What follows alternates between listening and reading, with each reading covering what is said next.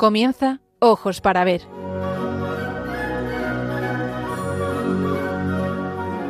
Un programa dirigido por Andrés Jiménez con la participación de Miguel Ángel Irigaray.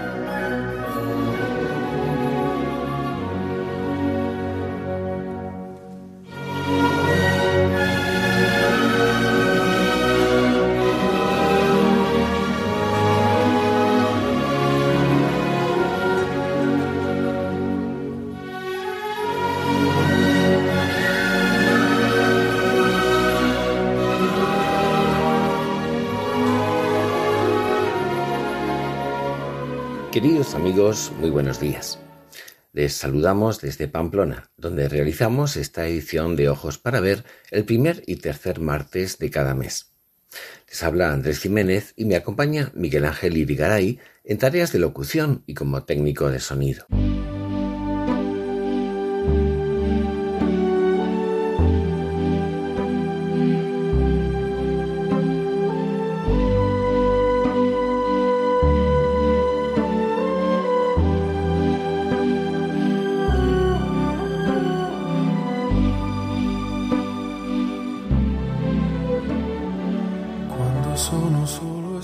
Cumple este año el 750 aniversario del fallecimiento de Santo Tomás de Aquino, patrón de las escuelas católicas, de profesores y estudiantes, acaecida el día 7 de marzo de 1274. Es verdad que celebrábamos su festividad el día 28 de enero pasado, pero se trata de la fecha en la que sus restos fueron trasladados al lugar donde reposan hoy en día, la iglesia del convento dominicano de Toulouse. Estamos celebrando así pues uno de los tres años jubilares consecutivos que el Papa ha concedido a la Orden de Predicadores en relación con el doctor angélico. El 18 de julio de 2023 se celebró el séptimo centenario de su canonización. Este año se cumplen 750 de su muerte y en 2025 festejaremos el 800 aniversario de su nacimiento. Esta coincidencia de acontecimientos nos ha llevado a detenernos sobre esta gran figura no tan conocida para muchos. El más sabio de los santos y el más santo de los sabios se ha escrito de él. Las dos dimensiones se entremezclan y forman un todo armónico. Y por eso, mirando al Santo Dominico, podemos fijarnos en estas dos ideas. La vida intelectual puede ser, como en su caso, camino de santidad. Y asimismo, y por lo mismo, también la santidad ha de ser fundamento de la vida intelectual. Sin sospechar en absoluto que un día San Pío V haría recaer en él esa distinción, Tomás escribió que es propio de un doctor de la Iglesia no sólo transmitir una verdad, sino despertar el amor a ella.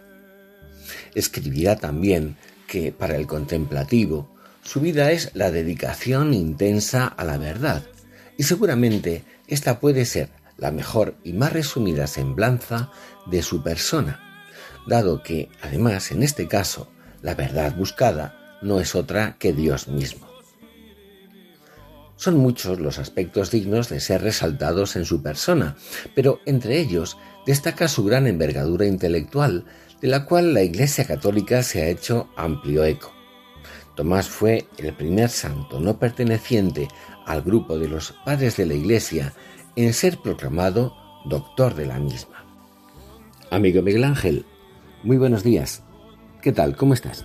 Muy buenos días, Andrés, querido amigo, y buenos días a todos nuestros oyentes, también queridos amigos de Radio María y de este programa Ojos para Ver.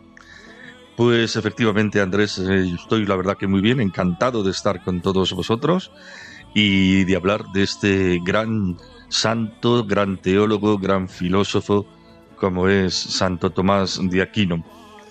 Y lo cierto es que la doctrina de Santo Tomás de Aquino ha sido explícitamente recomendada por el Concilio Vaticano II y es la primera vez que un concilio ecuménico lo ha hecho.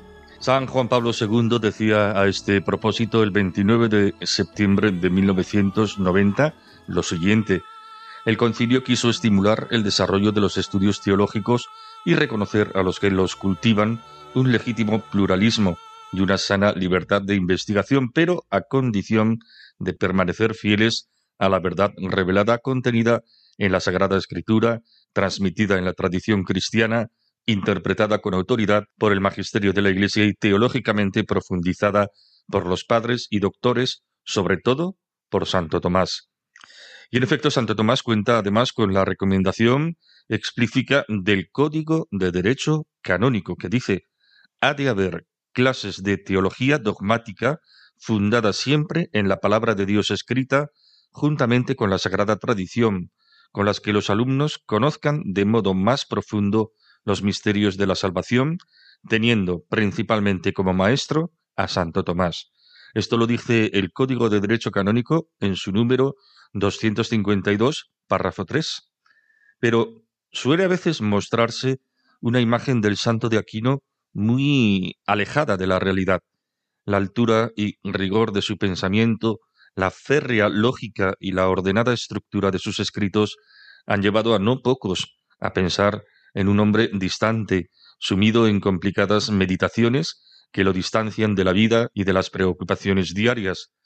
Sin embargo, y aunque su vida de fraile, profesor y teólogo nos lo muestra sereno, laborioso, afable y tranquilo, una de sus conocidas biografías se titula precisamente La luz apacible, su vida fue un continuo ir y venir, reclamado por la obediencia a sus superiores y urgido por las circunstancias del agitado tiempo en que le tocó vivir. Pero lo que sin duda da para una jugosa novela de aventura son su juventud y los combates y tensiones entre los que discurrió su trabajo como profesor universitario, marcados todos ellos por su vocación a la vida religiosa iniciada por el fundador de la Orden de los Predicadores, Santo Domingo de Guzmán. Vayamos por partes. Están escuchando Ojos para Ver con Andrés Jiménez.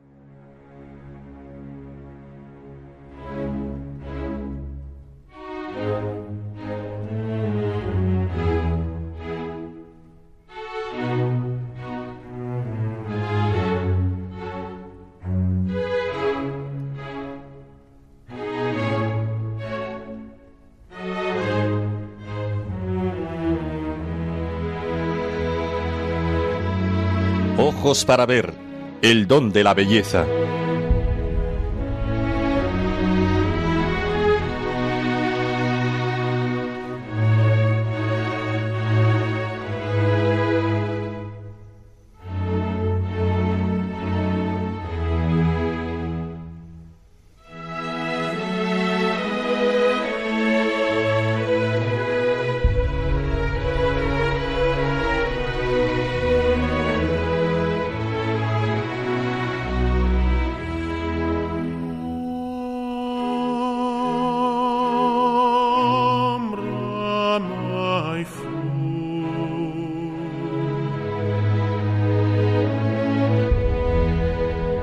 Refiriémonos en primer lugar a su vida. Tomás nace en el castillo de Rocaseca, Italia, cerca de Nápoles, a finales de 1224 o a principios de 1225. Hijo de los condes de Aquino, Landolfo y Teodora, emparentados con el emperador Federico II. El matrimonio tuvo doce hijos. Tomás es el Benjamín de los varones. En aquella época los nobles solían destinar a sus hijos menores al estado eclesiástico. Y así, apenas cumplió los seis años, su padre le envió al vecino y célebre monasterio benedictino de Montecassino, en calidad de oblato. Landolfo soñaba que fuese un buen monje y llegase a ser abad mitrado. Redondearía así el prestigio y la fama de la familia. Allí recibe Tomás su primera educación religiosa y humanística. Se cuenta que recién llegado y a tan corta edad, sorprendió a sus formadores preguntando, Quid sit Deus? ¿Qué es Dios? Los monjes se lo trataban de explicar, pero él buscaba siempre respuestas más luminosas. Su vida toda se iba a gastar en la solución de este misterio. Anhelaba anticipar en la tierra la respuesta definitiva y sin sombras que sólo en el cielo le es dado conocer al ser humano. Eran tiempos de gran hostilidad entre el emperador germánico Federico II y el papado. El año 1239, la guerra llega a Montecassino y Tomás, a los 15 años, será enviado por su familia a Nápoles, donde precisamente el emperador, para dar réplica al papado, acababa de fundar una universidad en la que pretendía que se formaran hombres cultos al servicio del Estado imperial, pero ajenos a la formación religiosa. Allí estudiará artes Tomás, en esa universidad puramente estatal donde se enseña con intensidad a Aristóteles, el filósofo griego que de la mano de los comentadores musulmanes se presentaba como un desafío al pensamiento cristiano tradicional basado en parte en la relectura platónica llevada a cabo por los padres de la Iglesia. Sin embargo, la providencia hace que precisamente junto a los muros de la universidad se haya instalado el primer convento de los dominicos, la orden de predicadores fundada por el español Domingo de Guzmán, canonizado en 1234, muy poquito antes. Estos, junto con los franciscanos, eran impulsados por un intenso deseo de pobreza evangélica, a la vez que por la pasión de llevar la verdad del Evangelio a todos los rincones. Son llamados mendicantes unos y otros porque viven de pedir limosna, y su deseo de llevar la verdad a todo el mundo les ha traído a las ciudades y muy en concreto a los claustros de esa institución que la injustamente denostada Edad Media había engendrado a comienzos del siglo XIII. La universidad. El caso es que el joven Tomás, para quien su familia buscaba la dignidad abacial en Montecassino, se entusiasma con el ideal del seguimiento de Cristo pobre y humilde, y con una vida instituida para contemplar y dar a los demás lo contemplado a través de la enseñanza y de la predicación. Cuando cumple los 18 años, vestirá el hábito de dominico sin que sus familiares lo sepan. Pero estos, al enterarse, encabezados por su madre, harán todo para impedirlo, los hermanos de Tomás, con hombres armados, lo persiguen y de camino a Bolonia lo apresarán, conduciéndolo a uno de los castillos familiares donde permanecerá encerrado en la torre durante casi un año. Ellos piensan que se trata de un capricho juvenil. Intentan todo para decidirlo. Golpes, amenazas, halagos. No conciben que todo un aquino emparentado con reyes y emperadores se hiciese fraile mendicante, abandonar el monasterio y una prometedora carrera eclesiástica, codearse con la plebe, vivir de limosna como pordiosero, predicar en plazas o mercados, era una locura intolerable para Teodora y sus hijos. Pero Tomás permanece imperturbable. No solo eso, sino que en las conversaciones que en su encierro mantiene con sus hermanas, logra convencer a una de ellas para que, imitando su ejemplo, se haga religiosa, Desesperados, los hermanos traman un plan ruin y despreciable. Convencen a una mujer de mala vida para que entre de noche en la habitación de la torre y trate de seducirlo, pero el joven Tomás rechaza a la tentadora teniendo en sus manos un tizón que ardía en la chimenea. La mujer huye despavorida y Tomás, postrándose de rodillas, suplica al Señor que en adelante nunca más ponga a prueba su pureza. El Señor le envía aquella misma noche dos ángeles que le conceden el don de la castidad angélica, que lo inmuniza para siempre de las mordeduras del aguijón de la carne.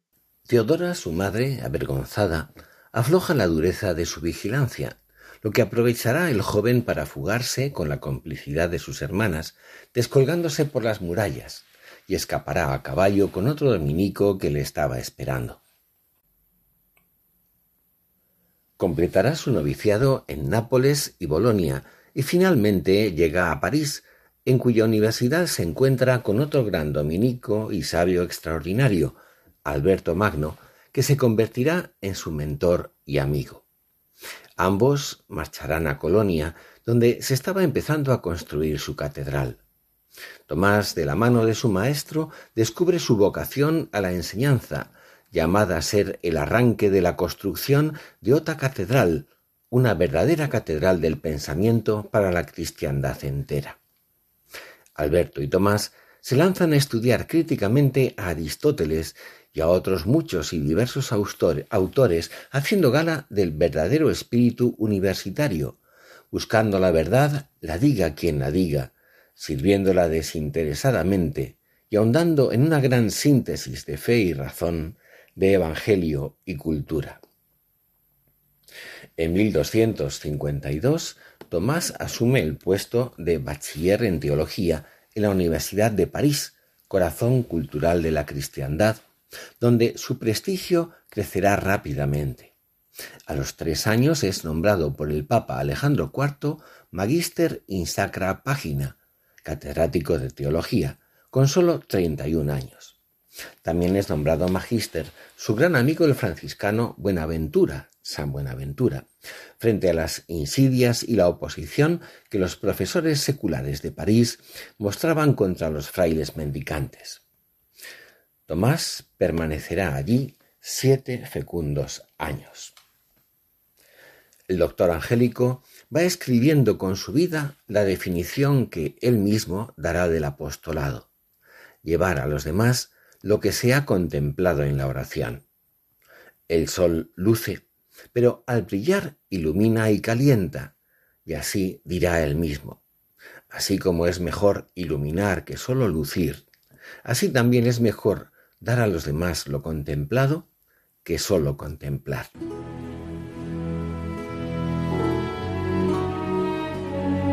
Aprender a mirar. Ojos para ver. Radio María.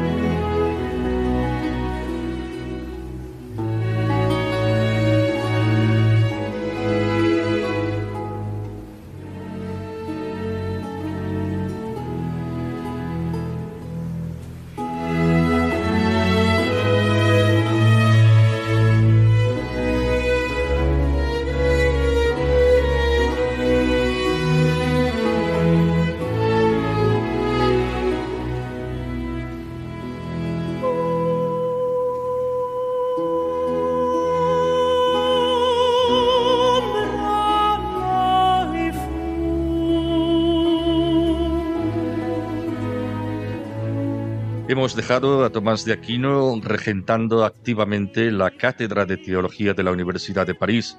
A los 34 años es reclamado por los superiores de la Orden Dominicana y por el Papa para ejercer su magisterio filosófico y teológico en Italia, sobre todo en la corte papal. Es nombrado teólogo consultor del Papa que quiere nombrarle arzobispo de Nápoles y cardenal. Tomás rehúsa porque desea seguir siendo fiel a su vocación de pobreza y enseñanza. Nadie sospecha la intensa vida mística que Tomás guarda en lo más secreto de su corazón. Durante todos estos años sigue predicando y desarrolla una ingente labor, escribiendo importantes obras y comentarios, entre ellos comienza a redactar la Summa Teológica, que será la gran obra de su vida, esa catedral del pensamiento que anhelaba ver realizada ya en su época de estudiante junto a Alberto Magno pero en 1268 es reclamado de nuevo a la Universidad de París, donde la herejía se estaba apoderando de puestos de enseñanza y de gobierno. El averroísmo latino y un tradicionalismo platonizante, ambos erróneos, se disputan el protagonismo. En los debates académicos especialmente se deja ver la altura y la verdad de su pensamiento. El rey de Francia, Luis IX, San Luis, lo toma como consejero. Tres años más tarde, el hermano de San Luis, Carlos I de Anjou, rey de Sicilia, y en nada parecido al gran monarca, movido por una envidia encubierta, consigue que Tomás se desplace de nuevo a Nápoles, a la universidad donde años atrás comenzó su aventura intelectual y vocacional. El rey Carlos intentará en vano manejar para sus intereses absolutistas al gran intelectual dominico. Este se dedicará de lleno a la predicación, a la enseñanza y a la escritura. Pero cuando se dispone a iniciar el tratado final de la Suma Teológica, dedicado a los sacramentos, se produce un acontecimiento que trastornará todos sus proyectos. El 6 de diciembre de 1273, el Señor se le descubrió. Celebrando la Santa Misa, el sacristán, Fray Domingo, observa que el santo flota en el aire y sus pies no tocan el suelo.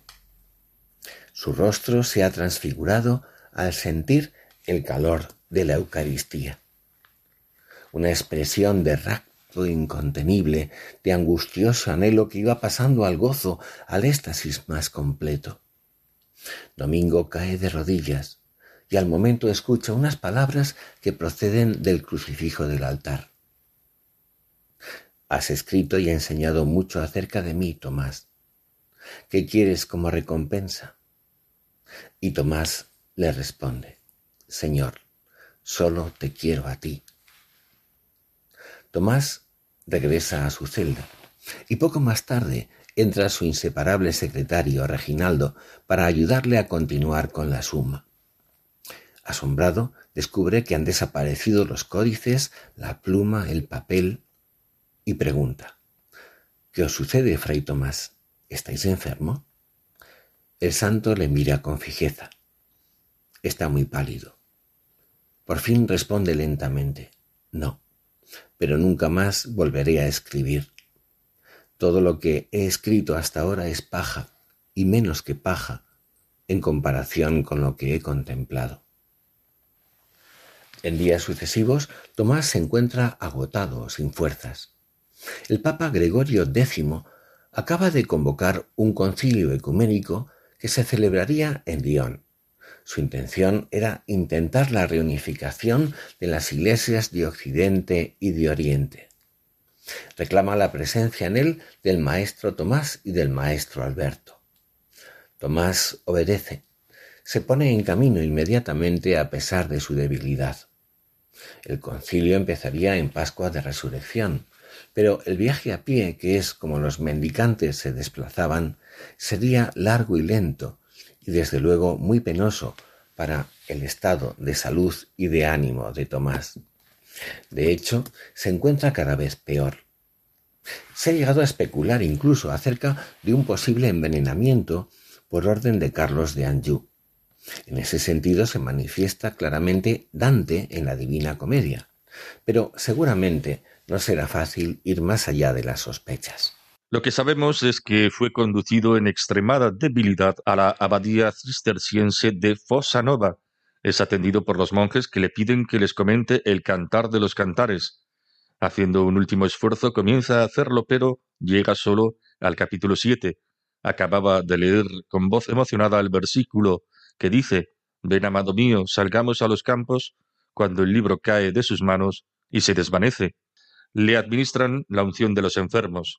Con lucidez contesta todas las preguntas y formula una conmovedora profesión de fe sometiendo todos sus escritos al juicio de la Santa Madre Iglesia. ¡Qué humildad de teólogo! Se dice que al recibir el viático exclamó Te recibo precio de mi redención. Por amor a ti estudié, trabajé, prediqué y enseñé. Al amanecer del miércoles 7 de marzo de 1274 juntas las manos en actitud orante, exhaló su último aliento a los cuarenta y nueve años. En poco más de veinte escribió ochocientas noventa y una lecciones de los libros de Aristóteles, ochocientas tres lecciones de la Sagrada Escritura, ochocientos cincuenta capítulos de los Evangelios en la catena áurea, doscientos veintiún sermones, cuatrocientos sesenta y tres capítulos de la Summa contra los gentiles, 2.931 artículos sobre el maestro de las sentencias, unos 1.200 capítulos en multitud de opúsculos de diversa índole, 260 artículos en sus quodivetos, 510 en las cuestiones disputate y 2.652 en la suma teológica, con la solución de más de 10.000 argumentos. Pero, ante el amor de Dios, todo a sus ojos era como paja.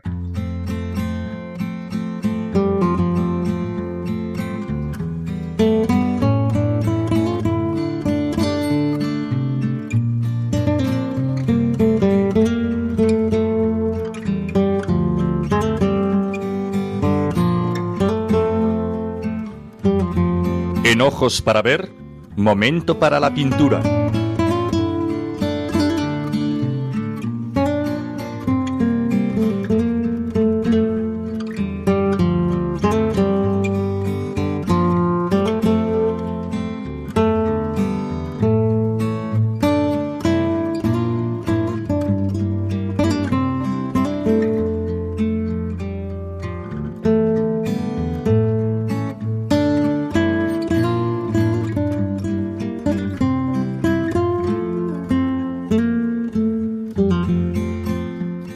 De Santo Tomás de Aquino es un cuadro de Francisco de Zurbarán que actualmente se expone en el Museo de Bellas Artes de Sevilla.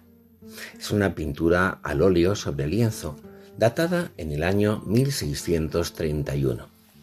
De grandes dimensiones, 486 por 385 centímetros, es el lienzo mayor y seguramente el más complejo nacido de los pinceles de su autor.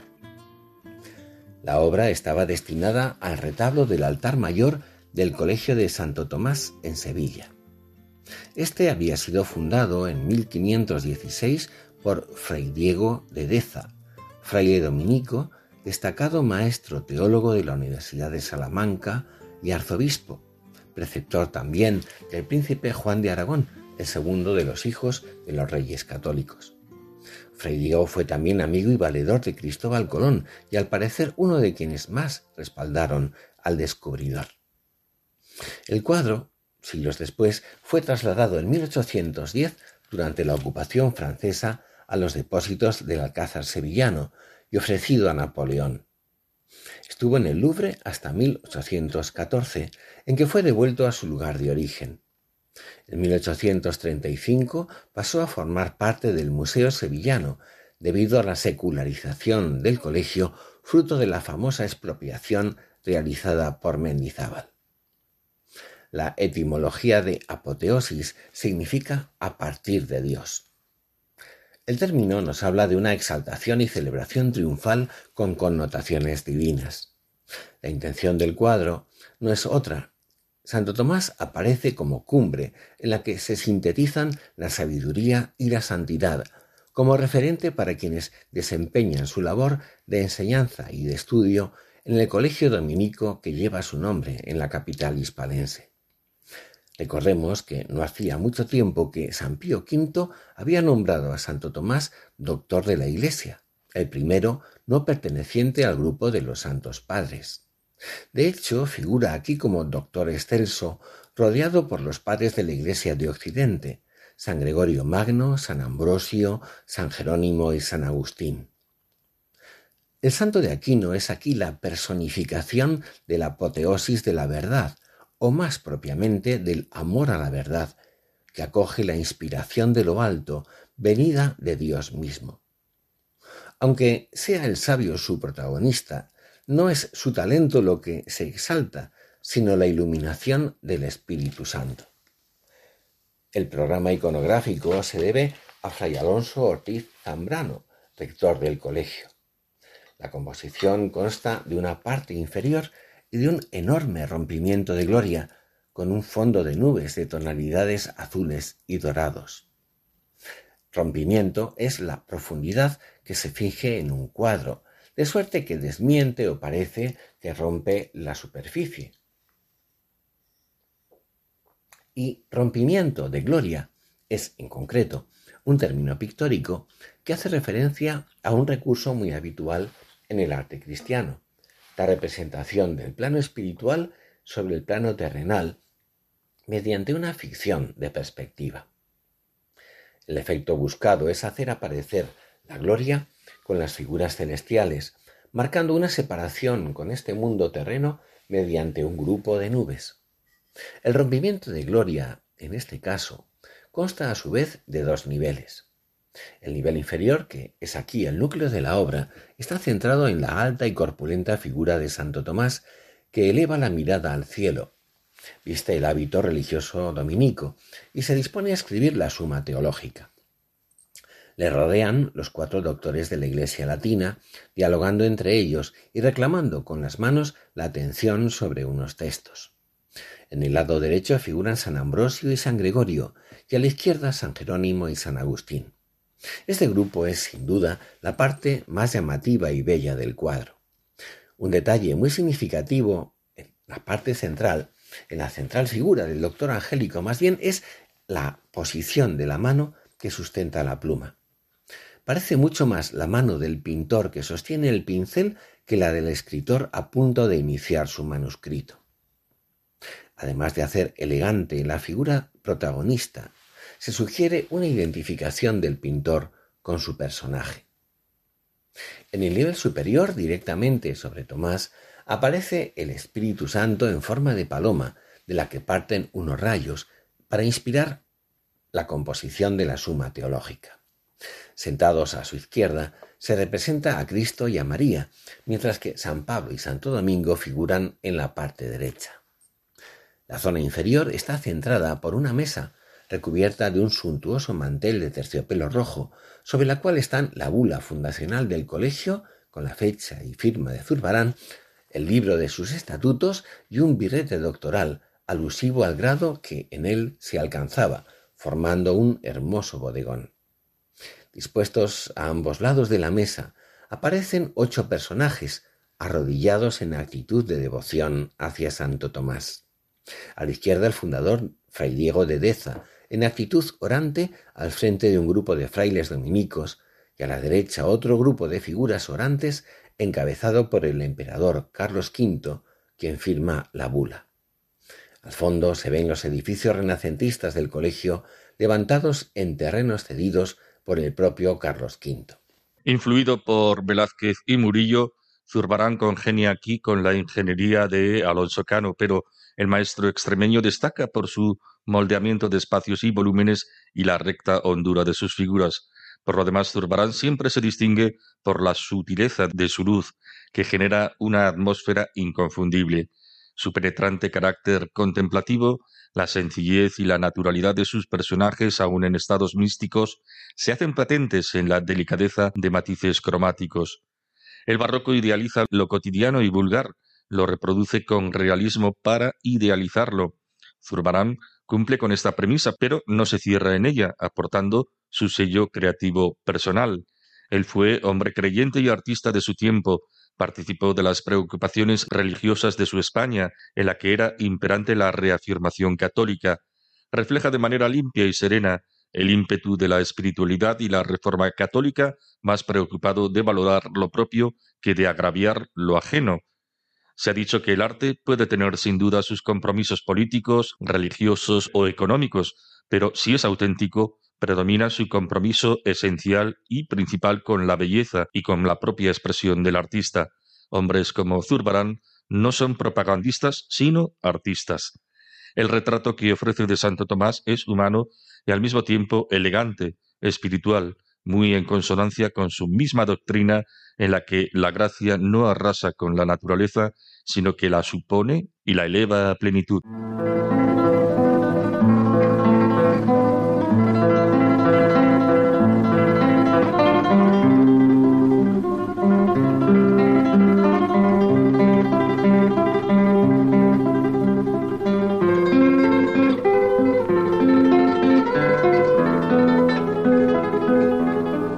Momento para la poesía. Ojos para ver, Radio María.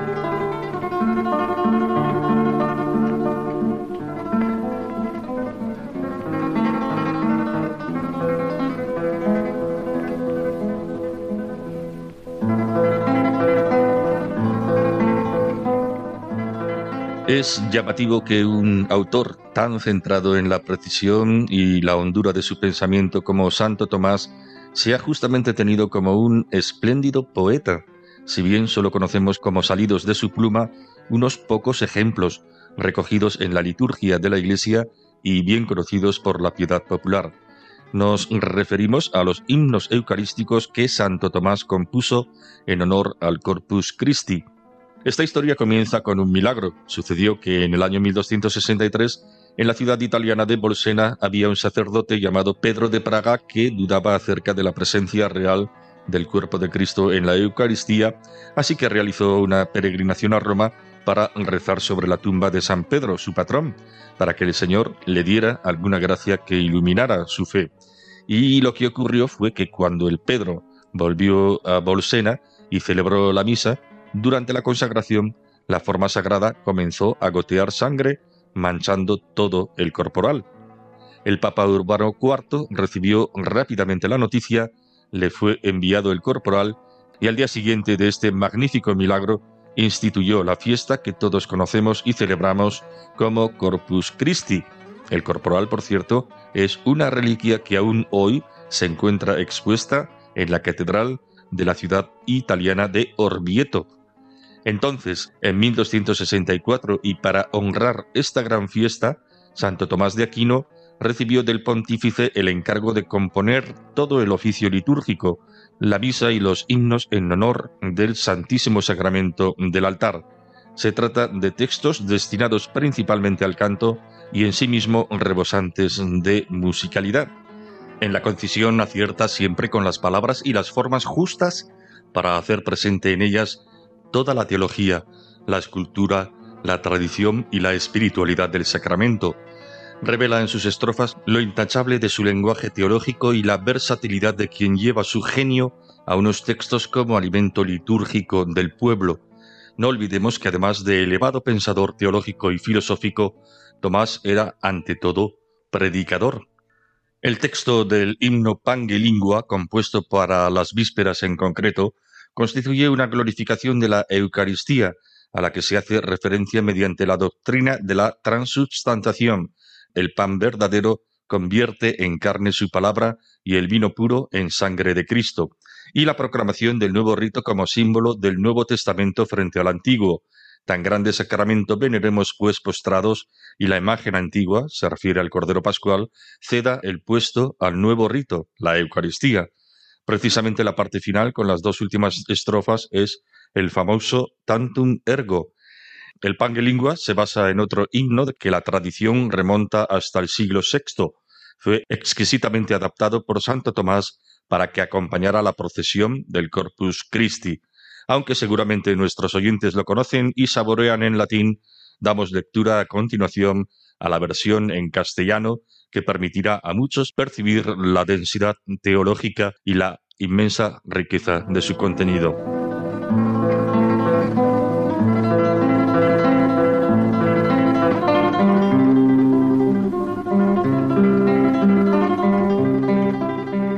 Canta o lengua el misterio del glorioso cuerpo y de la sangre preciosa que el Rey de las Naciones, fruto de un vientre generoso, derramó en rescate del mundo.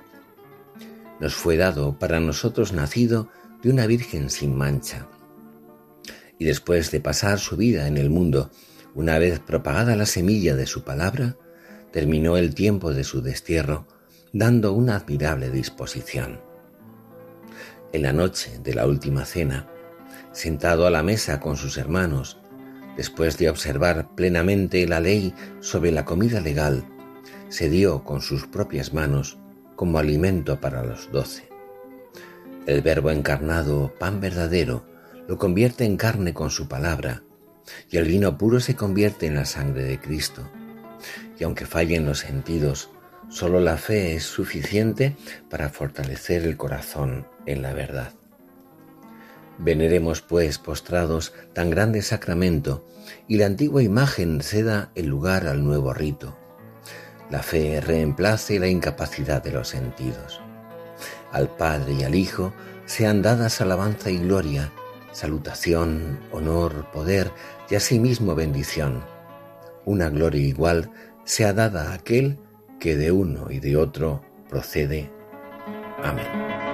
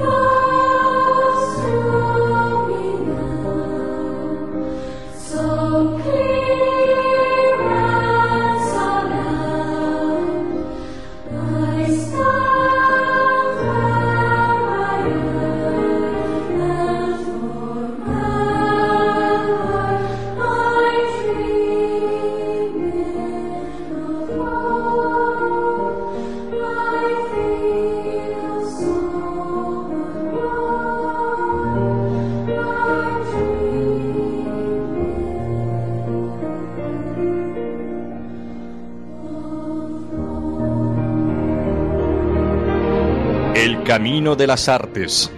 Ojos para ver.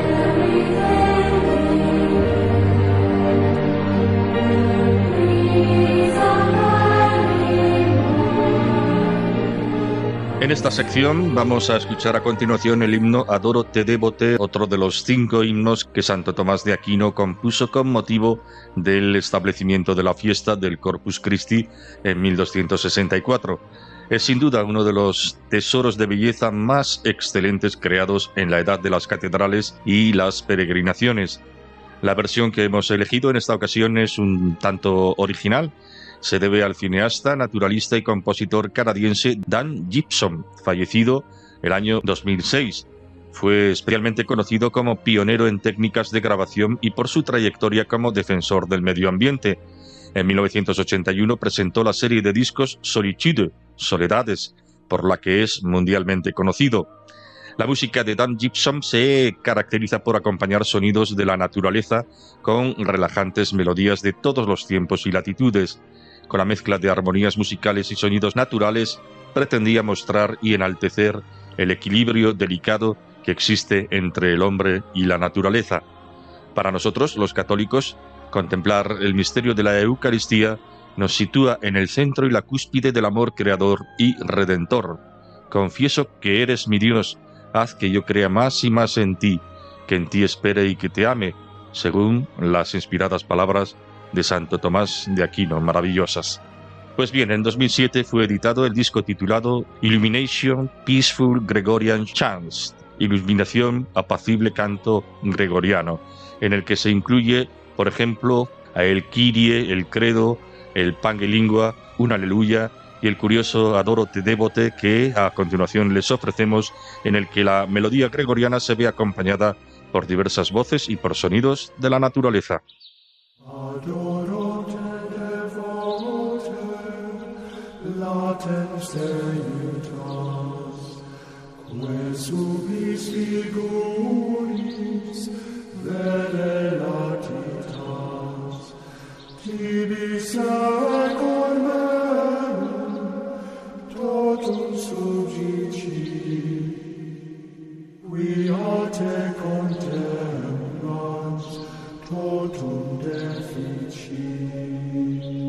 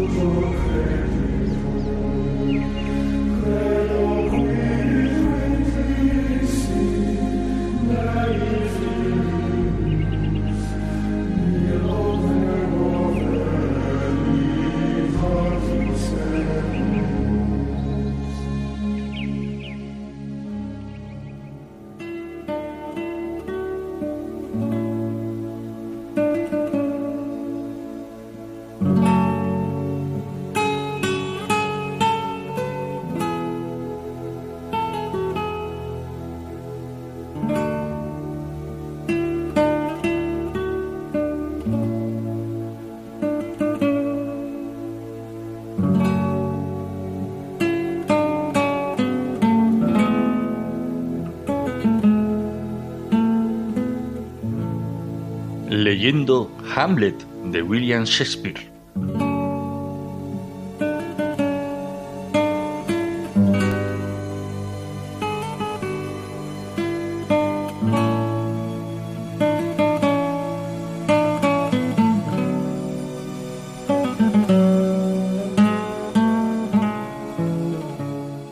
Seguimos dando lectura a las notas que nos dejaba nuestro querido Santiago Arellano a propósito de la obra de Shakespeare.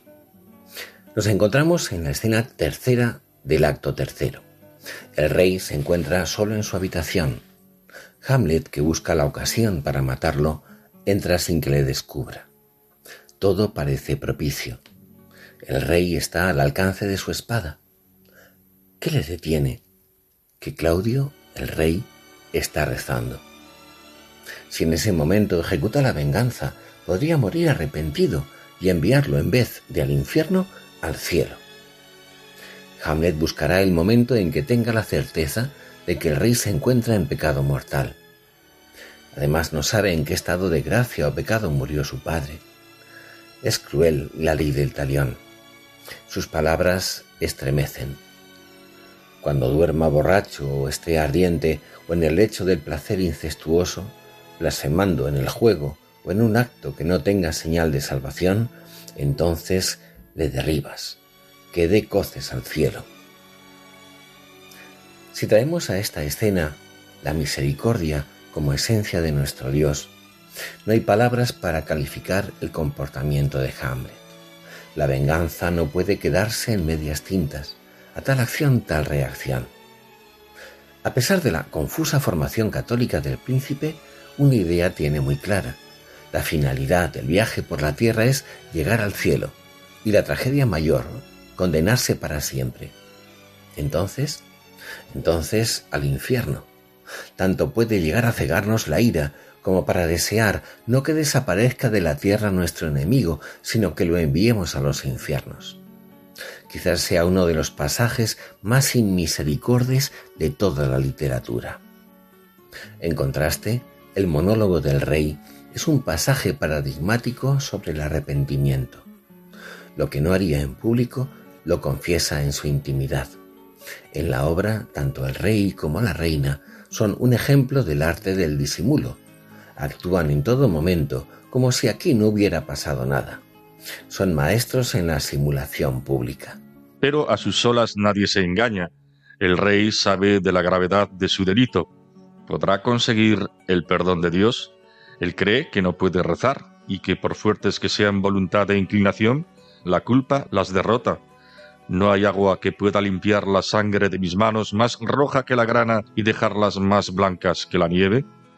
Tiene en su mente la huella de la formación cristiana, sabe del poder de la oración, conoce la fuerza de la gracia y más aún conoce que la conversión exige no solo el arrepentimiento, sino el desprenderse de causas y consecuencias del pecado. Imposible pues aún gozo de los frutos por los que cometí el asesinato, la corona, la reina, mi ambición. ¿Nos pueden perdonar sin quitarnos el provecho? Gran cuestión. Como rey, bien sabe que en la justicia de la tierra es posible el fraude de la ley, pero no en el cielo. ¿Por qué el rey, tras esta reflexión, no adopta la decisión adecuada, la que está pidiendo como consecuencia de su propio raciocinio? De cara al espectador, esta escena tiene una fuerza dramática y educativa impagable. Están viendo y oyendo que, enredados en las pasiones, por muy luminoso que sea el discurso, resulta imposible el perdón sin cortar con el nudo gordiano y afrontar la verdad de nuestros delitos. Podremos ponernos de rodillas y decir perdona mi inmundo asesinato, pero sin una renovación interior total en cuanto salgamos al escenario de nuestra vida ordinaria, no nos desprenderemos de nada, todo seguirá en apariencias y disimulos. Más aún, conspiraremos para deshacernos de quienes pretendan impedir que todo siga igual. ¿Nos pueden perdonar sin quitarnos el provecho? Dice, como en la vida misma, otro hubiera sido el desenlace.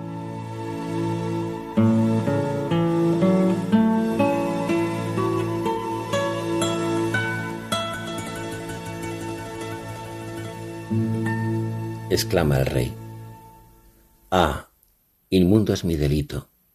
Su hedor llega hasta el cielo.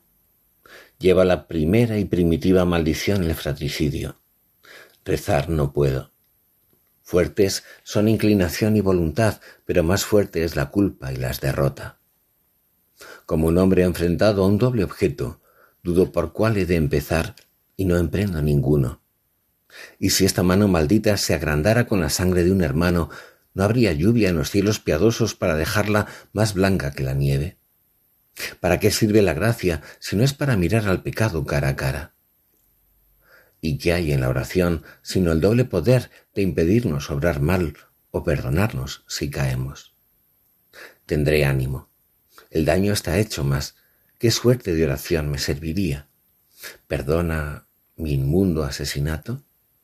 Imposible, pues aún gozo de los frutos por los que cometí el asesinato, la corona, la reina, mi ambición. ¿Nos pueden perdonar sin quitarnos el provecho? En la usanza corrupta de este mundo, la mano dadivosa del culpable desplaza la justicia, y es sabido que el propio botín compra a la ley. Mas no en el cielo. Allí no hay fraude, allí el acto muestra su color verdadero y nos obligan, habiendo de hacer frente a nuestras faltas, a declarar contra nosotros. Entonces, ¿qué me resta? Ver qué puede el arrepentimiento. ¿Qué no podrá? Mas, ¿qué puede cuando uno ya no puede arrepentirse? Mísero estado, corazón más negro que la muerte, o alma atrapada que luchando por librarse más se enreda. Amparadme, ángeles, creedlo, doblaos rígidas rodillas y tu pecho de acero sé tierno como un recién nacido. Tal vez sea posible. El rey se arrodilla y entra Hamlet. Hamlet piensa para sí. Ahora es buen momento, está rezando. Voy a hacerlo ya. Desenvaina la espada. Entonces subí al cielo, y esa es mi venganza. Esto hay que razonarlo. Un ruin mata a mi padre y yo, su único hijo, por ello mando al cielo a ese ruin. Ah, eso es paga y recompensa, no venganza. Mató a mi padre en la impureza, saciado en la flor de sus culpas, en plena lozanía. ¿Quién sabe cómo están sus cuentas, salvo el cielo? Mas según nuestro saber y modo de pensar, su caso es grave. ¿Me habré vengado matándole mientras él purga su alma cuando está preparado para el tránsito? No. Adentro espada. En vaina. Y conoce sazón más horrorosa cuando duerma borracho, o esté ardiente, o en el hecho del placer incestuoso, blasfemando, en el juego, en un acto que no tenga señal de salvación, entonces le derribas. Que de coces al cielo, y su alma sea más negra y más maldita que el infierno a donde va. Mi madre aguarda. Tu rezo los días enfermos te alarga.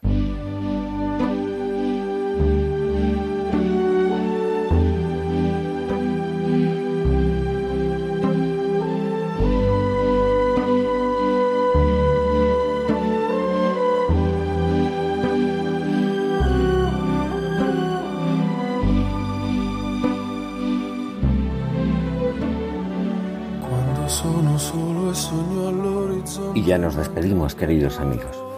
Hemos hablado hoy de Santo Tomás de Aquino, el corazón de las celebraciones que conmemoran su enseñanza y su santidad en este triduo de años que abarca su nacimiento, muerte y canonización. Y les recordamos que pueden disponer de este programa para volver a escucharlo o para descargarlo entrando en la página web de Radio María en la sección de podcast, buscando nuestro programa Ojos para Ver en la fecha de hoy, 6 de febrero de 2024. Que tengan todos un feliz y hermoso día.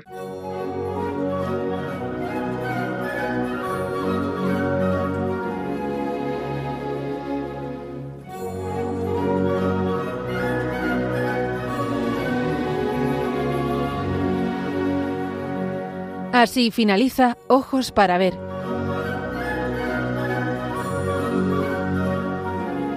Un programa dirigido por Andrés Jiménez con la participación de Miguel Ángel Irigaray.